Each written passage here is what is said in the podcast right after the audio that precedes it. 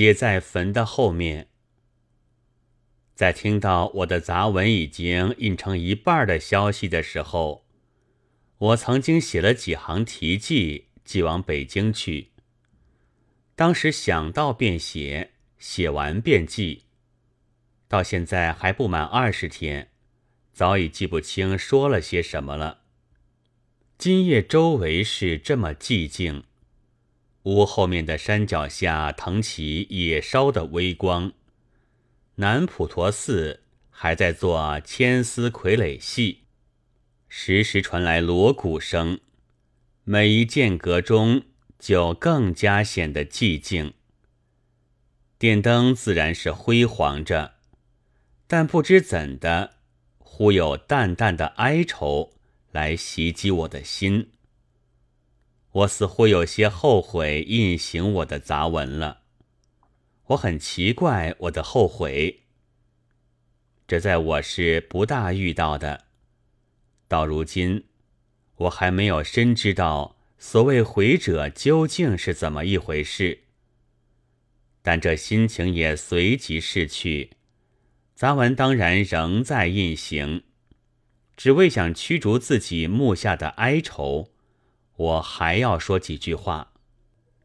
记得先已说过，这不过是我的生活中的一点沉寂。如果我的过往也可以算作生活，那么也就可以说我也曾工作过了。但我并无喷泉一般的思想，伟大华美的文章，既没有主意要宣传，也不想发起一种什么运动。不过，我曾经常得失望，无论大小，是一种苦味。所以几年以来，有人希望我动动笔的，只要意见不很相反。我的力量能够支撑，就总要勉力写几句东西，给来者一些极微末的欢喜。人生多苦心，而人们有时却极容易得到安慰，又何必吸一点笔墨，给多尝些孤独的悲哀呢？于是，除小说杂感之外。逐渐又有了长长短短的杂文十多篇，其间自然也有为卖钱而做的，这回就都混在一处。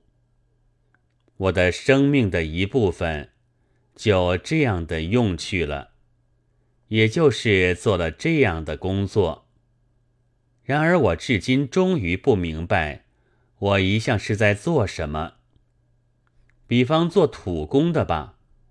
做着做着，而不明白是在筑台呢，还在掘坑。所知道的是，即使是筑台，也无非要将自己从那上面跌下来，或者显示老死。倘是掘坑，那就当然不过是埋掉自己。总之，逝去，逝去，一切，一切。和光阴一同早逝去，再逝去，要逝去了，不过如此。但也为我所十分甘愿的。然而这大约也不过是一句话。当呼吸还在时，只要是自己的，我有时却也喜欢将沉寂收存起来。明知不值一文，总不能绝无眷恋。及杂文而明之曰坟，究竟还是一种取巧的掩饰。刘伶喝的酒气熏天，使人喝插跟在后面道：“死便埋我。”虽然自以为放达，其实是只能骗骗。极端老实人的，所以这书的印行，在自己就是这么一回事。至于对别人，记得在先也已说过，还有愿使偏爱我的文字的主顾得到一点喜欢，憎恶我的文字的东西得到一点呕吐。我自己知道，我并不大度。那些东西因我的文字而呕吐，我也是高兴的。别的就什么意思也没有了。倘若硬要说出好处来，那么其中所介绍的几个诗人的事，或者还不妨一看。最末的论费厄泼赖这一篇，也许可供参考吧。因为这虽然不是我的血所写，却是见了我的同辈和比我年幼的青年们的血而写的。偏爱我的作品的读者，有时批评说，我的文字是说真话的，这其实是过誉。那原因就因为他偏爱我，自然不想太欺骗人，但也未尝将心里的话照样说尽。大约只要看的可以交卷就算完。我的确时时解剖别人。然而，更多的是更无情面的解剖我自己，发表一点酷爱温暖的人物，已经觉得冷酷了。如果全露出我的血肉来，末路正不知要到怎样。我有时也想就此驱除旁人，到那时还不唾弃我的。即使是枭蛇鬼怪，也是我的朋友，这才真是我的朋友。倘使并这个也没有，则就是我一个人也行。但现在我并不，因为我还没有这样勇敢。那原因就是我还想生活在这社会里。还有一种小缘故，先前也曾屡次声明，就是偏要使所谓正人君子也者之流多不舒服几天，所以自己便特地留几片铁甲在身上站着，给他们的世界上多有一点缺陷，到我自己厌倦了，要脱掉了的时候为止。倘说为别人引路，那就更不容易了，因为连我自己也不明白应当怎么走。中国大概很有些青年的前辈和导师吧，但那不是我，我也不相信他们。我只很确切的知道一个终点，就是坟。然而这是大家都知道的。无需谁指引。问题是在从此到那的道路，那当然不止一条。我可正不知哪一条好，虽然至今有时也还在寻求。在寻求中，我就怕我未熟的果实，偏偏毒死了偏爱我的果实的人，而憎恨我的东西。如所谓正人君子也者，偏偏都矍铄。所以我说话常不免含糊，终止。心里想，对于偏爱我的读者的赠献，或者最好，倒不如是一个无所有。我的译著的印本，最初印一次是一千，后来加五百。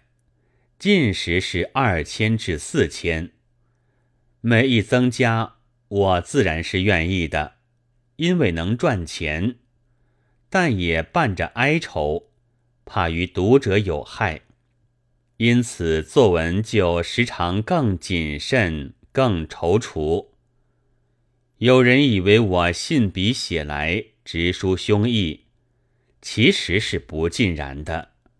我的顾忌并不少，我自己早知道，毕竟不是什么战士了，而且也不能算前驱，就有这么多的顾忌和回忆。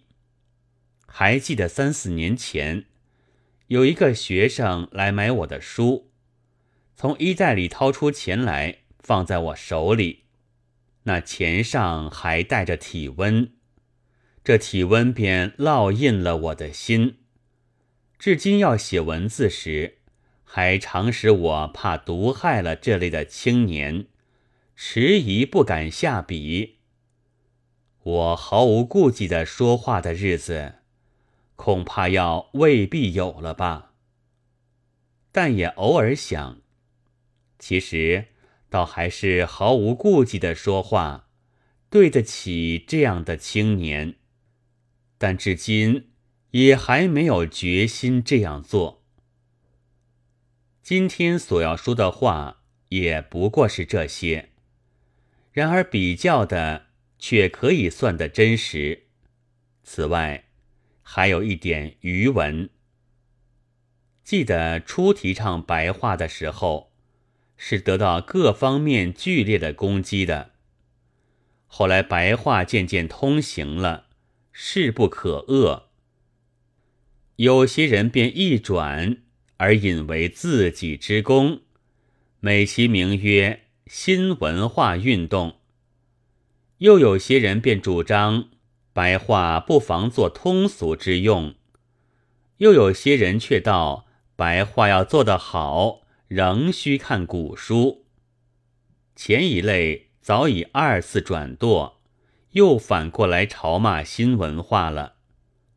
后二类是不得已的调和派，只希图多留几天僵尸，到现在还不少。我曾在杂感上剖析过的。新近看见一种上海出版的期刊，也说起要做好白话，需读好古文，而举例为证的人名中，其一却是我。这实在使我打了一个寒噤。别人我不论，若是自己，则曾经看过许多旧书，是的确的。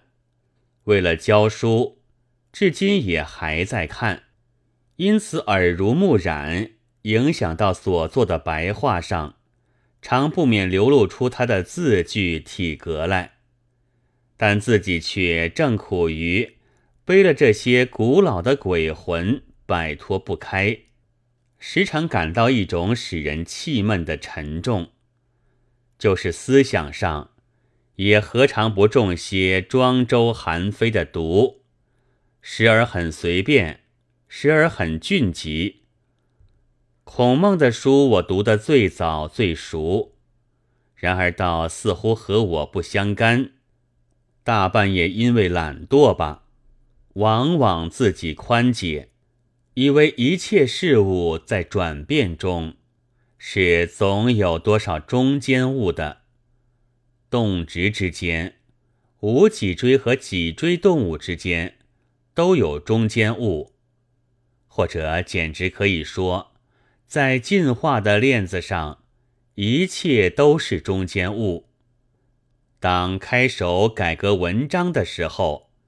有几个不三不四的作者是当然的，只能这样，也需要这样。他的任务是在有些警觉之后，喊出一种新声。又因为从旧垒中来，情形看得较为分明，反戈一击，抑制强敌的死命，但仍应该和光阴斜视。逐渐消亡，至多不过是桥梁中的一木一石，并非什么前途的目标范本。跟着起来，便该不同了。倘非天纵之盛，积习当然也不能顿然荡除，但总得更有新气象。以文字论，就不必更在旧书里讨生活。